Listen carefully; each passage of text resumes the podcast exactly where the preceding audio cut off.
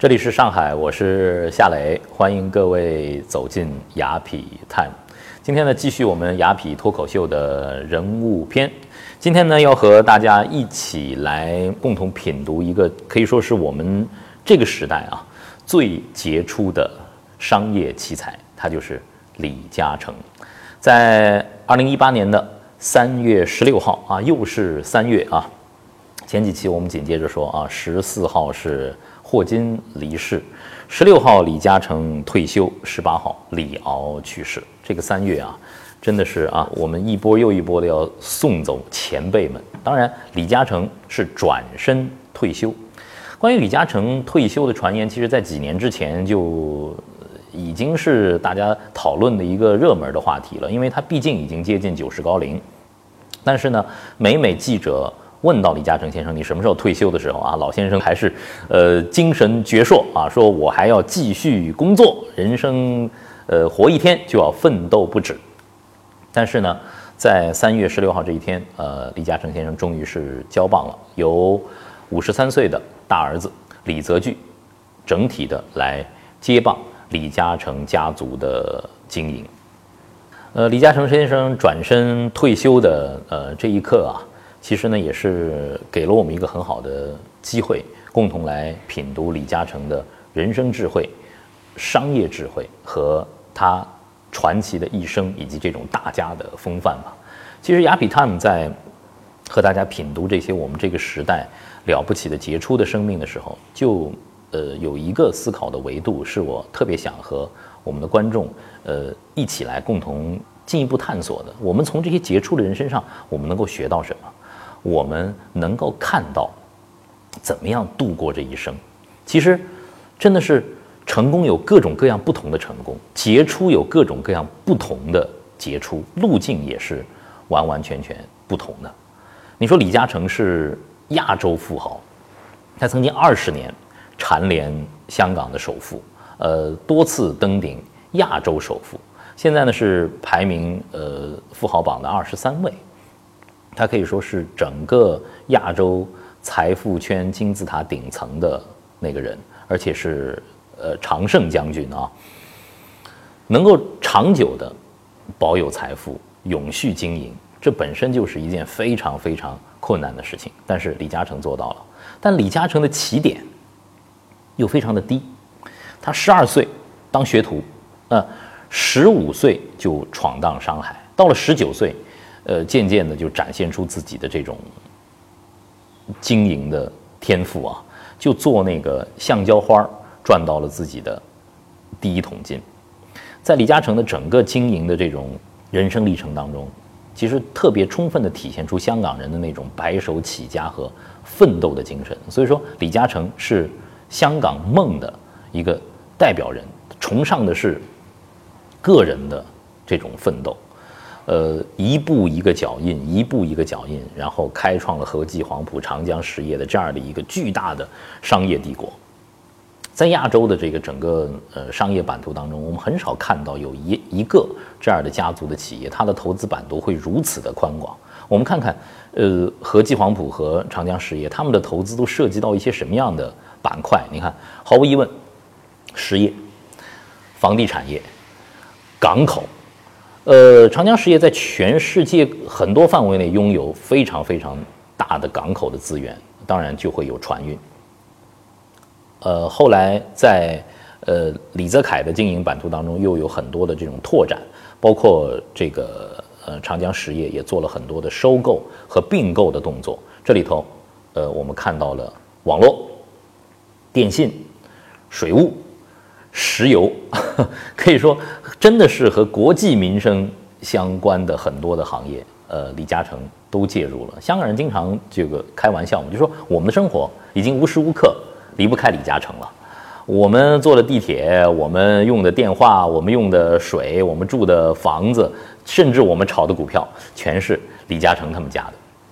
这就是呃李嘉诚的商业的版图。李嘉诚也被看作是经营之神，所以说呢，呃，他被称作是李超人嘛，对吧？李嘉诚是超人，工作这么长的时间，呃，九十岁高龄还是保持非常敏锐的、敏捷的思维，保持着整个商业帝国的稳步的前进。那么今天，让我们共同一起花一点时间，共同来品读一下这个李嘉诚先生的这种呃人生智慧，也穿越到他的人生当中去，看到那些呃我们能够汲取智慧的侧面和阶段。在李嘉诚的这个商业智慧当中，经常被人提到的，嗯，一点就是说，不赚最后一块钱，永远不赚最后一块钱，都是提前布局的。真正的，我觉得李嘉诚践行了价值投资的那个理论，就是在别人恐惧的时候贪婪，在别人贪婪的时候恐惧。这个多么难以做到啊！它是需要一种巨大的远见和对自己的自律和克制。零八年经济危机，呃，可以说很多著名的投资银行都是血本无归。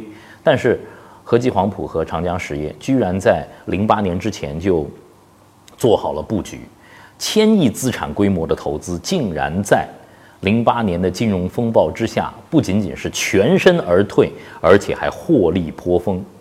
这在世界范围之内绝无仅有，这是多么大的商业智慧！这就在于李嘉诚先生一直秉承的不赚最后一块钱，不贪那个心，我能够摁住自己的贪婪之心。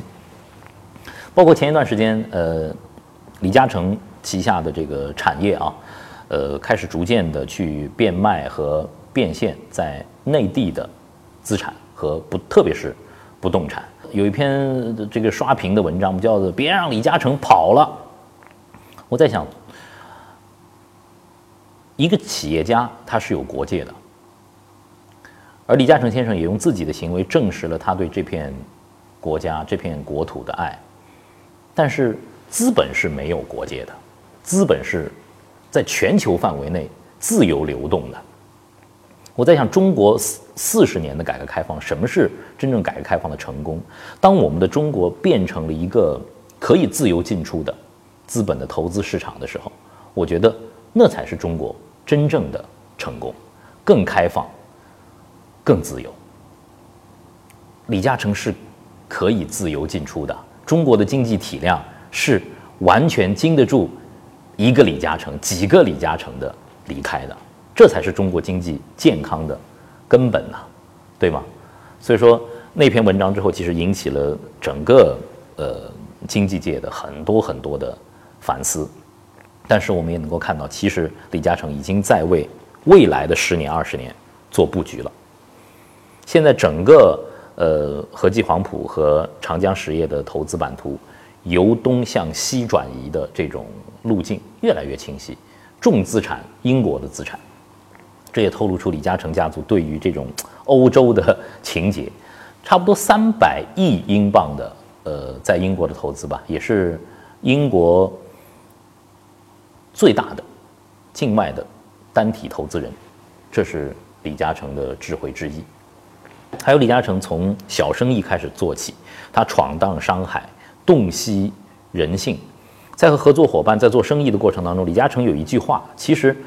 对于不管是大生意还是小生意来说，都是一个洞见，就是永远少赚一块钱。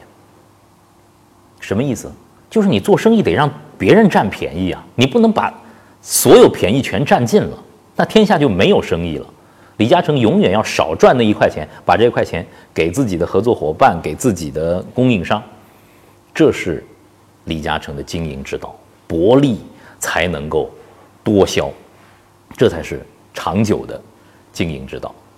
还有，呃，有的人像对李嘉诚的这种生活啊，李嘉诚虽然说对媒体呢，他也还还是非常的低调，但是见诸报端的李嘉诚的可见的一些照片、视频，都看出他的生活当中的这种做派啊，是相当低调和简朴的。以他的财富来说，是相当低调和简朴的，因为他在亚洲，在香港比谁。都有资格过那种穷奢极欲的生活，但是李嘉诚没有。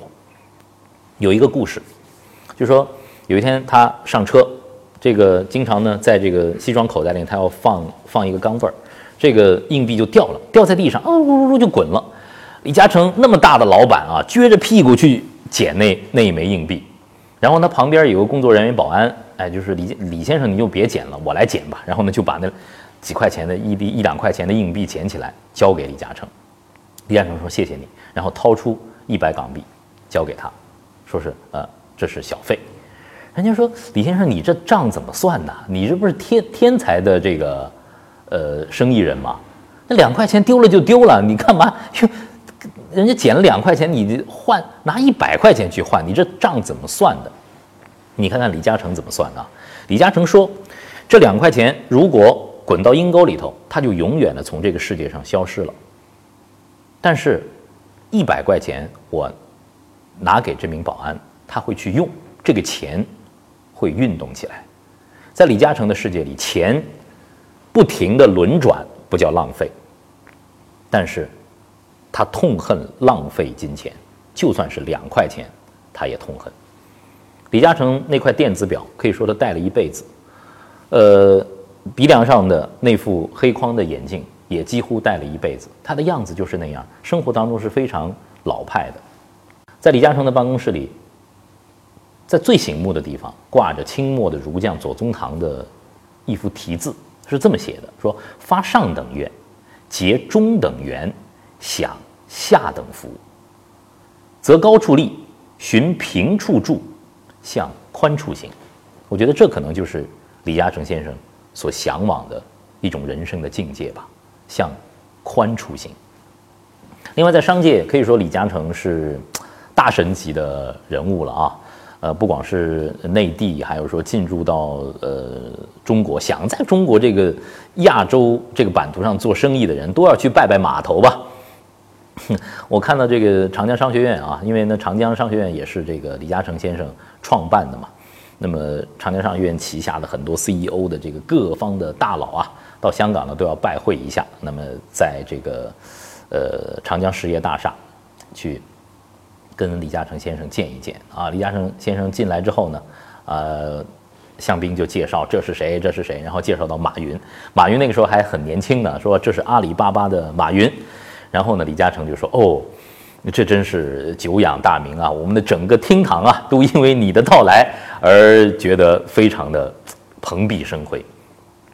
一个大神对一个年轻的后辈如此的看重，有的时候我就觉得一个人呢，其实老有一句话挂在嘴上，也是老人们经常提醒我们，说做事先做人，这是一点没错。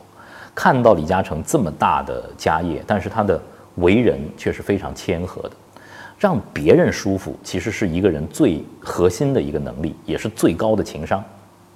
李嘉诚还有一个传说啊，一个传奇，也是被商界的人士们津津乐道的。说是有一次呢，也是大陆的一个参访团到呃香港要拜会李嘉诚先生，那李嘉诚先生说那么多的这个同道，呃齐聚香港，我得请大家吃饭呢，宴开啊七八桌吧，然后呢。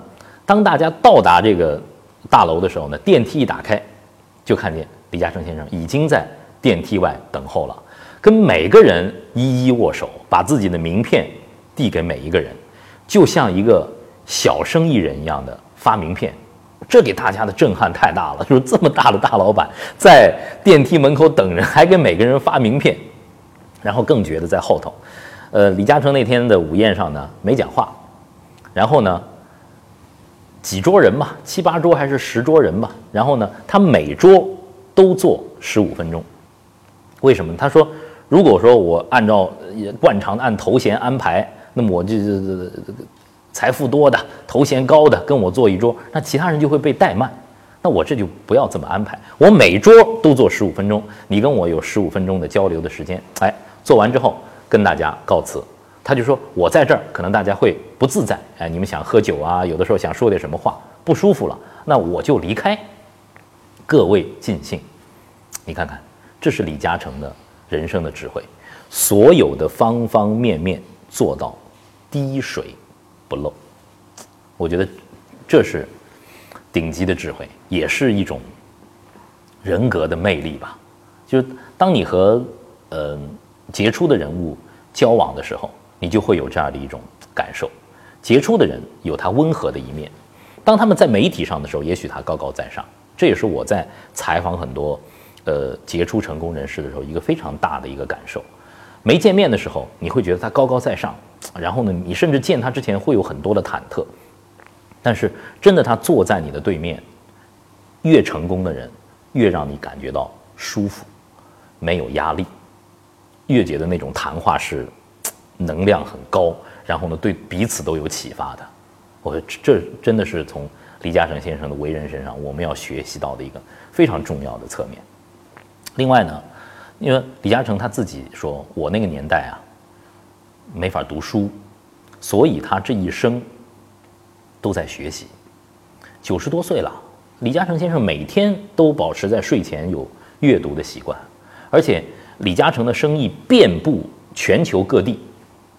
什么叫霸道总裁？你看看李嘉诚开会。就知道是霸道总裁了。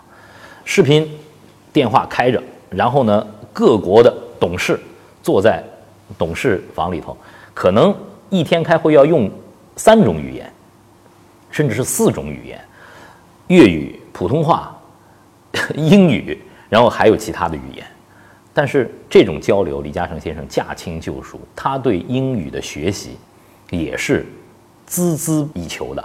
他对英语的学习可以说是贯穿了他的一生。你想想，这对我们年轻人来说，难道不是一种激励吗？终身学习，爱上阅读，保有学习的那种热情。还有一个，我觉得也是我特别佩服这个李嘉诚先生的，因为都说儒家的一个理想就是修齐治平嘛，修身齐家治国，然后再平天下。但是你看看李嘉诚，其实他非常杰出的，可以说完成了儒家的修齐治平，特别是对家的这个管理。很多杰出的人，虽然说事业上很成功，但是家没弄好。这是我在观察一个人是否成功，是否能够拥有丰盈人生的一个很重要的权重，就是你的家有没有经营好。很多帝王之家，很多富豪之家，往往不幸福。甚至说，在帝王之家，男孩就是用来杀的，因为王位只有一个。很多富豪之家，老爷子的离开就是争产的开始，就是矛盾的开始。太多的富豪都摆不平家里的这一关。但是你看看李嘉诚怎么治家的？李嘉诚有两个儿子，李泽钜、李泽楷。在李家有一个雷打不动的传统，就是周一的家宴。哎，三个男人吃一顿午饭，聊聊天儿，呃，说说生意，开开玩笑，回忆一下年轻时候的小时候的生活，有说有笑，充满了家庭的那种温暖。我不知道有个视频大家看过吗？就是李嘉诚的家宴啊，在。这这个家宴上，呃，那个菲佣阿姨把汤端给李李嘉诚，李嘉诚非常刻意的说：“哦，later，later，thank you。”很客气的跟每个人在在表达。我觉得这就是家学的传统，这就是家学的传统。然后呢，孩子们想起自己年轻的时候，李嘉诚怎么严格的对待他们，喝三年同样的糖水啊，呃，出去读书是除了学费之外是没有生活费的。李泽钜他们刚刚出来创业，李泽楷刚刚出来创业的时候，家里是不给钱的，没有什么资本的，你自己先去打拼，你能够打拼到一个什么样的程度，家里在给你支持，非常非常的严格，以至于到后面，呃，李嘉诚先生在九十岁高龄做出的这个退休之后的安排，让所有人都觉得哇，真的不愧是经营之神，你看看他是怎么安排的，洞悉人性。以及洞悉财富的规律。年长的五十三岁的李泽钜更持重，他来守城。长江实业和记黄埔的更多的呃经营的资产是由李泽钜来继承的。但是李泽楷干嘛呢？如果分不均，这家里头不就失衡了吗？但是更多一部分的现金资产从和记黄埔和长江实业剥离由李泽楷来继承，然后由李泽楷投入到创新的一些业务当中，全都是最新的科技行科技性的行业，而且和和黄和长江实业完全的剥离。大家一看，哇，这老先生的安排实在是太有智慧了。而且呢，呃，李嘉诚先生最后虽然功成身退啊，但自己呢专注于基金会的管理的工作，主要的就是两个方向，一个是教育，一个是医疗。他已经进入到了完完全全的一个自由的王国，去为人类做更大的这个贡献。这是李嘉诚先生真的是了不起、有智慧的。我觉得他是一个在我们身边的智者。当然，一个企业家，甚至是一个经商的人，有的人总会用一句话来说：“商人重利轻离别啊。”呃。甚至是像《资本论》里头说的这个，说什么资本家每一个这个呃铜板里头都流着肮脏的这个血啊，这个其实我们对财富有一种原罪，有一种呃，甚至是一直以来在中国的很多的这个四九以后的教育的过程当中，都有一种原罪说。但是我们看到一个正确的财富观念，其实对一个人能够取得的成功是至关重要的。如果说李嘉诚没有家国情怀，他是一个自私的资本家。那我觉得是对李嘉诚先生的完全错误的评价。对汕头大学的投资，对中国这么多学校的资助，改革开放之初，呃，一九八九年之后，李嘉诚可以说是在中国内地投资最多的海外的投资家。它伴随着整个中国四十年改革开放的成长，也见证了中国内地的成功。当然，从生意的角度来说，李嘉诚也做了最成功的资产配置，对吗？但是他的投资其实助推了中国的整个改革开放的进程。你能说他没有家国情怀吗？在香港，近期就是有战中那些动荡的时候，你看看李嘉诚的表态，他坚定的。站在香港的繁荣和长治久安的角度上来表达自己的观点，你能说李嘉诚没有家国情怀吗？我觉得可能李嘉诚先生是进入到了另外的一个境界，真的是千圣皆过瘾，良知乃吾师。我觉得李嘉诚对自己的家乡祖国尽了仁义之后，他所追求的是那个心安。他也不止一次的对年轻的后辈的企业家说：“我这一生就是建立自我和追求无我的一个过程。”现在李嘉诚先生已经是九十高龄啊，可以说完成了一个最完好的安排之后，安然退休，然后呢，开始自己的下一段人生。我相信李嘉诚先生以他的经历和以他的这种。生命的呃热情来说，一定会退而不休的。他会展开自己的另一段人生，他会持续的保持学习，他会继续自己的基金会的公益的事业，把更多的热情投入到教育和医疗领域。当然，他也会成为和记黄埔、成为长江实业最资深、最重要的顾问。作为一个成功的企业家，虽然九十高龄，但是李嘉诚先生的目光。永远是向着未来的。这九十年的生命，能说不精彩吗？从李嘉诚先生的这个生命当中，我们能够汲取怎样的生命智慧呢？呃，另外呢，我也向大家再推荐一下我们的雅痞 time 的公众号。呃，在微信当中进入到公众号，点击右上角的加号，输入雅痞 time，你会看到一个戴帽子的人，他就是我。呃，通过我们的公众号呢，您可以定期，可以说是每周都看到我们最新推送的视频和音频的节目。而喜马拉雅 FM 呢，是雅痞 Time 的音频的独家发布平台。我们希望在公众号当中遇见你，和你有更美好的相遇。我们不见不散。